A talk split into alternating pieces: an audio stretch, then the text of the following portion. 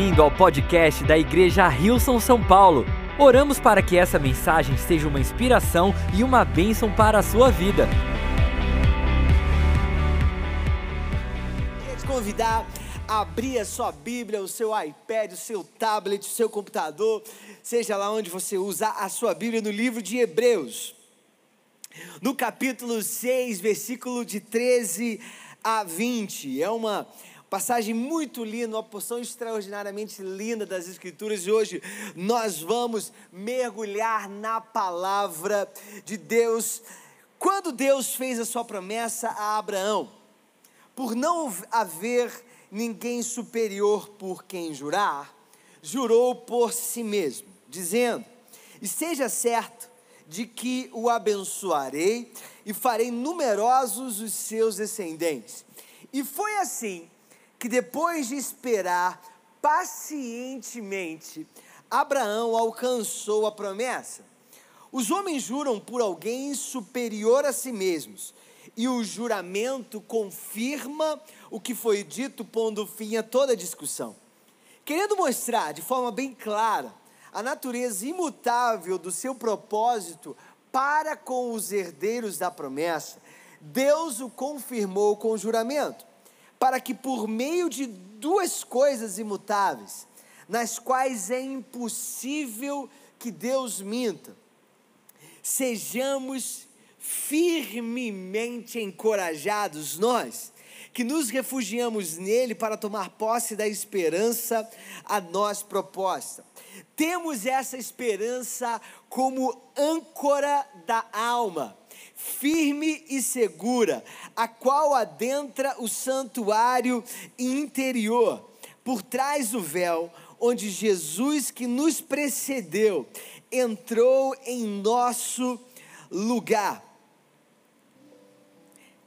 tornando-se sumo sacerdote para sempre, segundo a ordem de Melquisedeque. Queria te convidar a fechar os seus olhos, vamos orar nesse momento. Pai, eu te agradeço, Jesus eu te agradeço pela tua palavra, eu te agradeço porque nós nessa noite podemos nos mergulhar na tua palavra, podemos achar conforto na Sua palavra, podemos ser encorajados pela Tua palavra, podemos aumentar a nossa esperança, a nossa fé, por causa da Tua palavra. Jesus, nós queremos te dizer que nós confiamos na Tua palavra, nós descansamos na Tua palavra, a Tua palavra ela é lâmpada para os nossos pés, a tua palavra, ela é fonte para o nosso espírito, Pai. Nós dependemos da tua palavra e nós pedimos que essa noite, Pai, nós possamos ser transformados pela tua palavra na nossa vida e a nossa oração em nome de Jesus. E todos juntos dizemos um amém bem forte aí no nosso chat. Amém e amém. Uau, que linda, linda, linda passagem das escrituras. Eu não sei se você já tinha é, se disposto a essa passagem tão linda, esse versículo tão lindo que diz: tendo essa esperança como âncora da alma firme e segura. Esse é o título dessa mensagem, a âncora da nossa alma, a âncora da nossa alma. Aí eu amo essa imagem que a gente tem aqui da âncora diretamente a âncora nos remete a um barco. Eu não sei se você já teve ah, o privilégio de estar num barco e precisar usar uma âncora. Eu lembro uma vez, quando eu era adolescente, eu saí para pescar com alguns amigos e, em determinado momento, a gente, a gente queria parar no lugar para pescar, para encontrar alguns peixes ali. Eu lembro até hoje, meu amigo, eu fiquei horas e horas e horas para pegar um peixe. Eu peguei um peixe e meu amigo falou que eu não pesquei. O peixe se suicidou só para me agradar naquele dia. E eu lembro que uma coisa muito interessante que aconteceu naquele momento, e foi a minha única experiência assim, mais forte com uma âncora, foi que a gente jogava a âncora e a âncora ela, ela, ela não pegava no chão. E o que eu aprendi naquele dia é que a âncora ela precisa agarrar em algo no fundo do mar. E quando ela se agarra em algo, ela então consegue dar estabilidade e firmeza para o barco. Isso é algo muito interessante, porque quando a gente olha para a palavra de Deus, que disse que a, a nossa âncora, a âncora da nossa alma é a nossa esperança. O que a gente precisa entender a partir disso é aonde, se a nossa esperança é a nossa âncora, imagina a nossa esperança como sendo a nossa âncora. Nós precisamos jogar a nossa âncora no fundo do mar, jogar a nossa esperança no fundo do mar e nos agarrar a algo. A nossa esperança, ela precisa se agarrar a algo. E a minha pergunta para você hoje é: o que a âncora da sua alma está se agarrando para que você possa, nesse mar da vida, viver aquilo que Deus planejou para nós, viver aquilo que Deus é, projetou para nós. E esse texto ele é tão lindo e tão profundo que ele fala de várias formas, ele traz uma nova forma de olhar para a nossa esperança. É um texto que fala sobre uma grande virtude muito importante para a nossa fé, a esperança. Os teólogos dizem que existem três virtudes, é, eles chamam de teologais: a fé, a esperança e o amor. E por que virtudes teologais? Teologais vêm de teológicas, porque são virtudes que somente Deus pode gerar no coração, não são virtudes de natureza humana, são virtudes de natureza divina. E são a partir dessas virtudes que Deus gera no nosso coração, a partir da graça dele, da bondade vontade dele, que nós podemos viver a vida que ele nos chamou para viver. Quando a gente fala sobre nós vivermos a nossa vida aqui na terra, a vida que Deus nos chamou para viver, nós precisamos viver a partir das virtudes de Deus. E hoje a gente vai focar na esperança, porque eu sinto que esse é um tempo da gente falar sobre esperança, porque no momento onde a gente navega águas de incerteza, águas de dor, águas de dúvidas, águas de medo, às vezes águas de desesperos, águas de injustiça, águas de ira, águas de dor, água de luto, água de muitas necessidades. É nesse momento que a gente precisa agarrar a âncora da nossa alma e jogar ela no fundo do mar, para que ela se agarre naquilo que Deus preparou para nós, para que a gente continue vivendo a nossa vida. Quando a gente olha essa passagem, o autor do livro de Hebreus, que é, não existe um consenso entre os estudiosos sobre quem seria o autor do livro de Hebreus, mas é muito interessante como ele quer quebrar alguns paradigmas com relação à forma como as pessoas viam esperança, a, a própria esperança, a própria definição de esperança. Quando a gente entende e pensa no Evangelho de Jesus Cristo, quando a gente pensa ah, todo o conceito que a nossa fé cristã, os conceitos que a nossa fé cristã são baseados, as doutrinas da nossa fé, eles chegaram no momento momento e num tempo da história. Existiam outras formas de pensar. E naquela época, a forma que, de pensar que dominava com relação à esperança é a forma que vinha da filosofia. Filósofos, por exemplo, como Platão, que viveram alguns séculos antes de Jesus. A forma como Platão via a esperança, ele só via a esperança como algo para o pós-vida ah, os filósofos um pouco mais modernos, eles, eles conectavam a esperança com um momento de felicidade na própria vida, mas nenhum deles via a esperança como algo certo. Uma das definições de esperança era a esperança diz respeito aos bens árduos e difíceis, porque não dependem apenas da vontade de quem os espera, mas também de circunstâncias ou vontades alheias, e que por isso a tornam de, de algum modo incerta e falível. E é interessante como o autor de Hebreus vem questionar essa forma de ver a esperança, essa forma de entender a esperança, porque o autor de Hebreus ele coloca a esperança como algo firme e seguro, como algo estável, como algo certo. E como que o autor de Hebreus coloca isso? Ele diz, como a gente leu nos versículos 16 a 19, que Deus ele deu uma promessa para Abraão. Quando Deus deu essa promessa para Abraão, é interessante que Deus não somente falou a sua palavra a Abraão, Deus falou a sua palavra e Deus jurou. E o texto disse que Deus ele jurou por ele mesmo, porque não havia ninguém superior a quem Deus poderia jurar. Vamos entender um pouquinho mais é, desse contexto. Quando a gente fala ah, nessa época, quando alguém dava uma palavra a alguém, essa palavra, quando a pessoa é, queria comprovar essa palavra ou tornar ela mais forte, ela jurava. E ela jurava por alguém superior a ele mesmo. Por quê? Era como que a gente pudesse entender como hoje nós temos os contratos jurídicos. Quando você faz um contrato, significa que alguém, uma autoridade superior, pode te obrigar a cumprir aquilo que você diz. Então, o juramento era usado como uma forma de confirmar ou trazer certeza à palavra que foi dita. Quando a gente diz que Deus ele deu a sua palavra a Abraão e Deus também prometeu a Abraão ou Deus jurou a Abraão, o que Deus estava fazendo é tornar a esperança de Abraão algo certo. Não existia possibilidade daquilo que Deus falou para Abraão não não se cumprir. É isso que nós lemos no texto.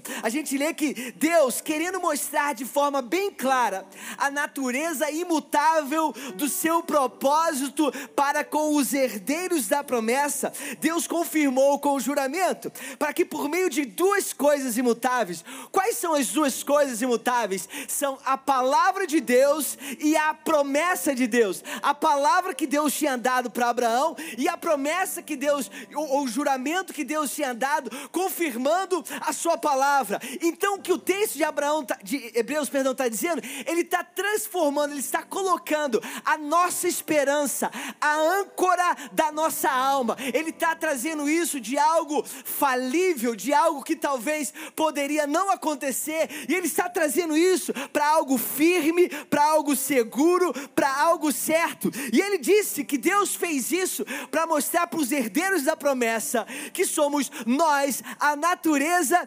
imutável do seu propósito. Quando a gente pensa nisso para conosco, vamos pensar na promessa que Deus fez para Abraão. Deus prometeu para Abraão: Eu farei os seus descendentes tão numerosos como a estrela do mar. Deus falou para Abraão: através de você, todas as famílias da terra serão abençoadas. Essa foi a promessa de Deus para Abraão. E Deus teve certeza de falar: Abraão, você pode esperar com isso, com tanta certeza, colocando a sua esperança, a sua a âncora da sua alma na minha palavra, ancorando na minha promessa. Se você fizer isso, Abraão, você vai experimentar tudo aquilo que eu tenho. A gente lê que o texto termina assim: para que através disso, a palavra e a promessa, nós nos ancoramos na palavra e na promessa, nós sejamos firmemente encorajados. Eu espero que você saia dessa noite firmemente encorajado,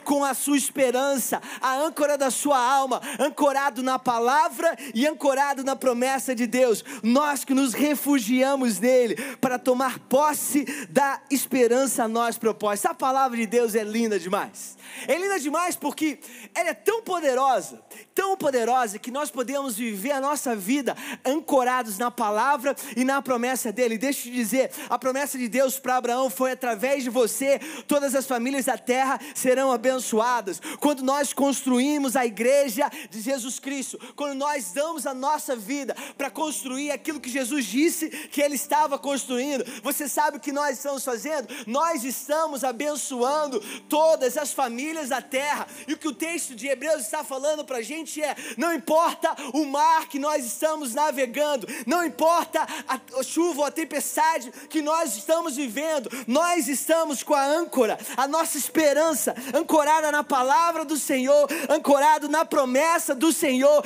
e isso é suficiente para nós continuarmos avançando na direção das promessas do Senhor. E eu amo que as promessas do Senhor, a gente precisa quebrar uma coisa na nossa vida. Eu não sei se você já chegou nesse momento da sua jornada de fé, mas eu queria falar algo agora a gente vai dar um passo à frente como cristãos. Eu queria dizer que as promessas de Deus, elas não são somente relativas aos recursos materiais ou aquilo que você pode obter na sua vida. Quando a gente fala sobre promessa de Deus, não ache que isso é somente aquilo que Deus pode fazer por você. Promessa de Deus para sua vida é o propósito que Deus te chamou para ter, que é abençoar todas as famílias da terra. Quando a gente fala sobre a promessa de Deus sobre a nossa vida, sobre a nossa igreja, não se trata daquilo que nós conseguimos obter de Deus através da bondade, da graça dele, mas a promessa de Deus sobre a nossa vida é que nós sejamos uma bênção para todas as famílias da terra. Através da nossa vida, a mensagem do amor de Jesus Cristo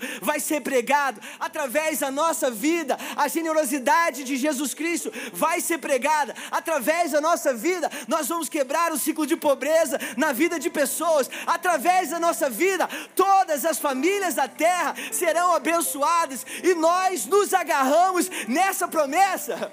Deixa eu dar um pouquinho de perspectiva. Talvez você está desempregado. A perspectiva da palavra de Deus é: quando você estiver desempregado, você tem que lembrar das promessas de Deus. E a promessa de Deus diz para sua vida, mesmo você desempregado, que através da sua vida, todas as famílias da terra serão abençoadas. E por causa dessa promessa, você vai se lembrar todo dia, lembrando: Deus tem um propósito na minha vida, Deus quer me usar para algo extraordinário. Não importa aquilo que eu estou vivendo, eu vou me levantar crendo, ancorando a minha alma nessa promessa, e eu creio que mais cedo ou mais tarde alguma coisa vai acontecer, porque eu tenho uma promessa sobre a minha vida de ser bênção para a vida das outras pessoas. E eu vou mergulhar logo nos pontos, senão não vou ter tempo os pontos. Quando a gente fala sobre a âncora da nossa alma, nossa esperança sobre a âncora da nossa alma, a gente olha para a vida de Abraão. É lindo a gente ver na vida de Abraão que Abraão recebeu essa promessa, mas sabe o que aconteceu no dia seguinte ao dia da promessa? Vamos chamar assim: o dia depois do dia que ele recebeu a promessa. Ele acordou de manhã, ele saiu da sua tenda, né? Porque ele não morava no apartamento nem em casa. Abraão imagina ele saindo da sua tenda, feliz que agora ele tinha uma promessa. Ele olha para aquele deserto que estava na frente dele e sabe o que, que mudou? Nada. A vida continua. Foi um dia normal, foi uma segunda-feira. Ele no domingo recebeu uma promessa de Deus, ele viu Deus falar com ele, ele falou: Imagina, imagina, ele num dia Deus fala para ele, através de você todas as famílias da terra vão ser abençoadas. Eu acho que Abraão ia, ele poderia ter imaginado, na segunda-feira ele vai aparecer dentro de um castelo, governando né, as nações da terra. Sabe o que aconteceu no outro dia? Não aconteceu nada. E o dia se passou, se passou mais um dia, se passou um ano, se passou dois anos, se passou dez anos e nada acontece. E a esposa de Abraão, que sabia também da promessa de Deus, ela chega para Abraão: Abraão, vamos tentar fazer alguma coisa acontecer de alguma forma, para que a promessa de Deus se cumpra. E sabe o que, que ela faz? Ela pega a promessa de Deus, que era que através de Abraão e da sua esposa Sara, eles abençoariam todas as nações na terra, e ela tenta dar um jeitinho porque ela não estava engravidando. E ela, a gente pode ler isso lá em Gênesis no capítulo 12. Ela oferece a sua serva Agar para Abraão. E ela fala para Abraão: Abraão, por que, que a gente não tenta? É, a gente tem essa promessa, mas não está dando muito certo. Vamos tentar dar um jeitinho assim. E diz que a serva de Abraão, Agar, ela tem um filho, mas a verdade é que aquele não era o filho da promessa de Deus.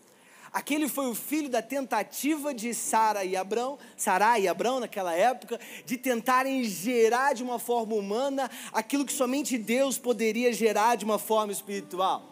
Sara e Abraão, eles pensaram para o momento que eles poderiam, através da capacidade humana deles, gerar aquilo que Deus, somente Deus poderia gerar. Deixa eu falar algo sobre a sua vida. A promessa e o propósito de Deus que estão sobre a sua vida, eles são espirituais e eles só podem ser gerados espiritualmente. A promessa e o propósito de Deus que está sobre a vida da nossa igreja é uma promessa e um propósito sobrenatural e é Deus que gera isso. É Deus que faz com que a promessa se cumpra. Nenhum Nenhum homem pode fazer com que a promessa e o propósito de Deus se cumpra na nossa vida. Quando a gente fala sobre ter a nossa esperança como âncora da nossa alma. O primeiro ponto é: nós não podemos esperar de homens o que somente Deus pode fazer.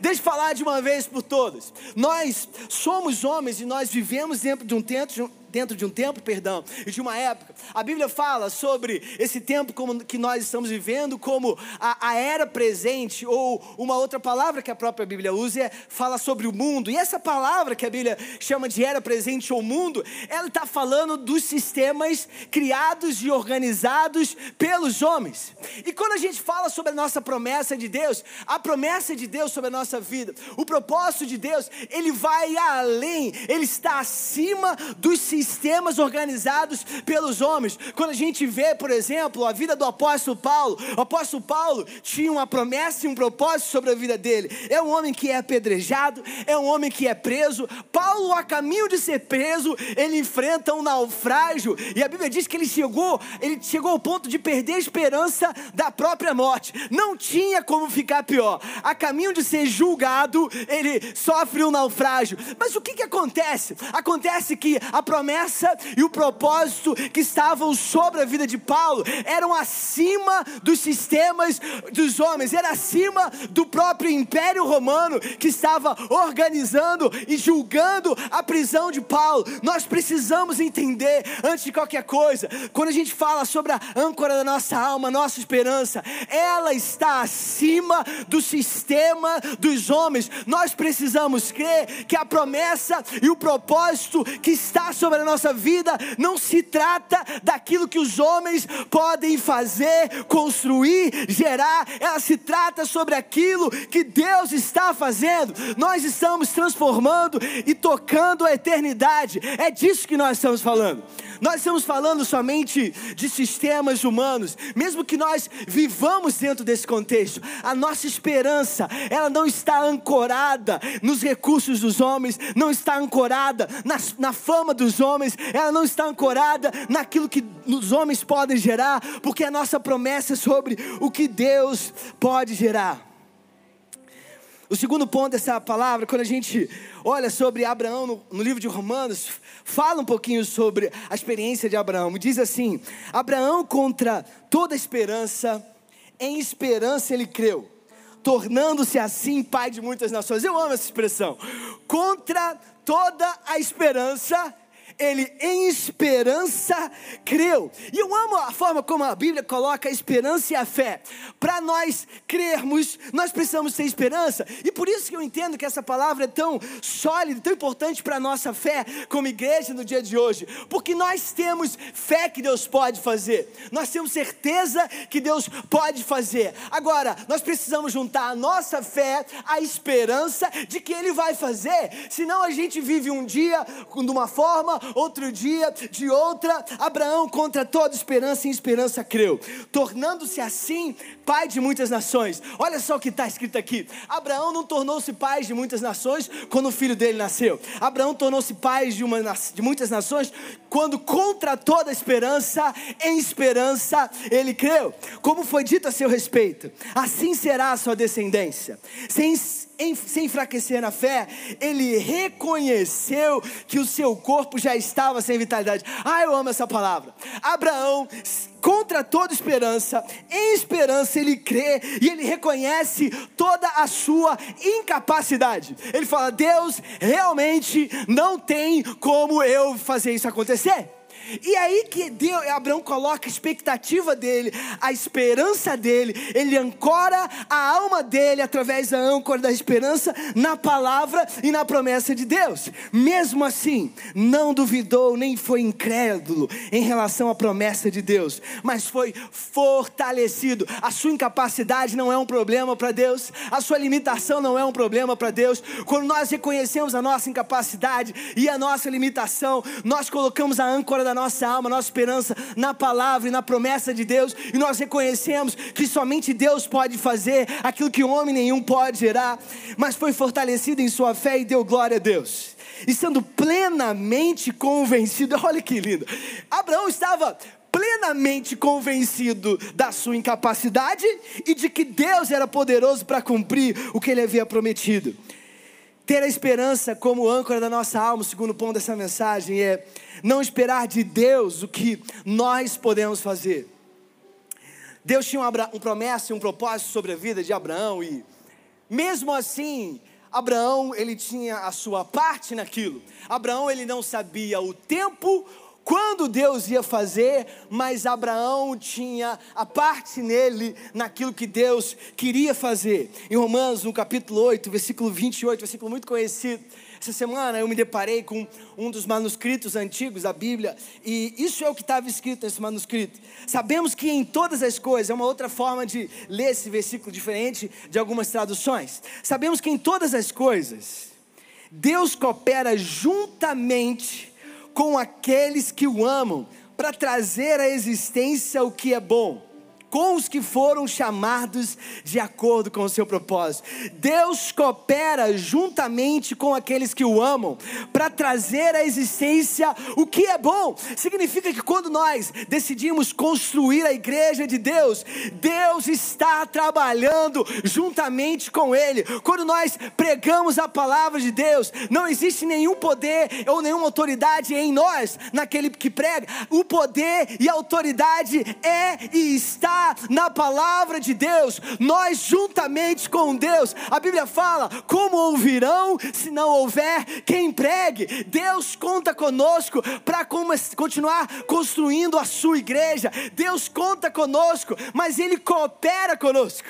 Nós precisamos entender que Deus coopera com aqueles que o amam para trazer à existência o que é bom, com os que foram chamados de acordo com o seu propósito, a sua palavra e a sua promessa. Em 1 Tessalonicenses, capítulo 1, versículos 2 a 3, diz assim: Nós sempre damos graças a Deus por todos vocês, mencionando-os nas nossas orações. E nós lembramos continuamente diante de nosso Deus e Pai o que vocês têm demonstrado. Olha o que, que Paulo está falando para a igreja de Tessalônica. O que, que eles têm demonstrado?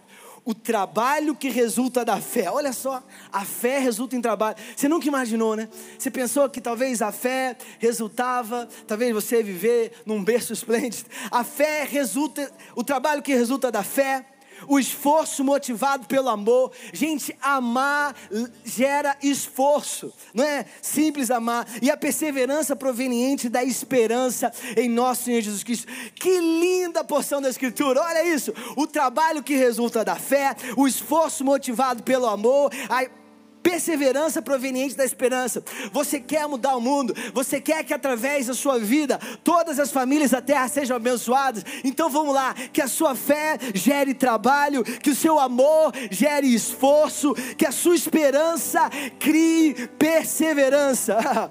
Hebreus capítulo 6, versículos 11 e 12 dizem assim: Queremos que cada um de vocês mostre essa prontidão até o fim, para que tenham a plena certeza da esperança. Olha o autor de Hebreus trazendo a esperança para o campo da certeza, para que tenham a plena certeza da esperança, de modo que vocês não se tornem negligentes, mas imitem aqueles que, por meio da fé e da paciência, recebem a herança prometida. Uau, que lindo momento que nós estamos diante da palavra de Deus. Nós estamos diante da palavra de Deus que diz que nós, quando usamos a nossa esperança, a nossa âncora, a âncora da nossa fé, e quando nós jogamos a nossa esperança no fundo do mar e nós nos apegamos à palavra de Deus, nós nos apegamos às promessas de Deus, isso faz com que a gente tenha uma vida firme e segura, a qual adentra o santuário interior. No livro de Hebreus, versículo 19, temos essa esperança como âncora da alma, firme e segura, a qual qual adentra o santuário interior por trás do véu, onde Jesus que nos procedeu entrou em nosso lugar, tornando-se sumo sacerdote para sempre, segundo a ordem de Melquisedeque. Romanos capítulo 15, versículo 12 diz assim: Isaías também diz: brotará a raiz de Zessé, aquele que se levantará para reinar sobre os gentios. Estes colocarão nele a sua esperança, que o Deus da esperança os nos de toda alegria e paz por sua confiança nele, para que vocês transbordem de esperança pelo poder do Espírito Santo. Eu declaro sobre a sua vida que você nesse ano 2021 vai transbordar de esperança pelo poder do Espírito Santo. Esperança não é somente uma palavra bonita pela qual a gente gosta de dizer que nós temos esperança. Esperança é aquilo que faz o nosso barco não ficar à deriva, porque a nossa esperança está ancorada na palavra e na promessa de Deus, não está ancorada naquilo que os homens podem fazer por nós, não está ancorada no sistema dos homens, não está ancorada na nossa própria capacidade, mas nós trabalhamos juntamente com Deus, porque nele está a nossa esperança. Queria te convidar a levantar o seu coração, abrir a sua alma e vamos adorar o nome de Jesus. Obrigado por ouvir o podcast da Igreja Rilson São Paulo. Esperamos que você tenha sido desafiado e inspirado.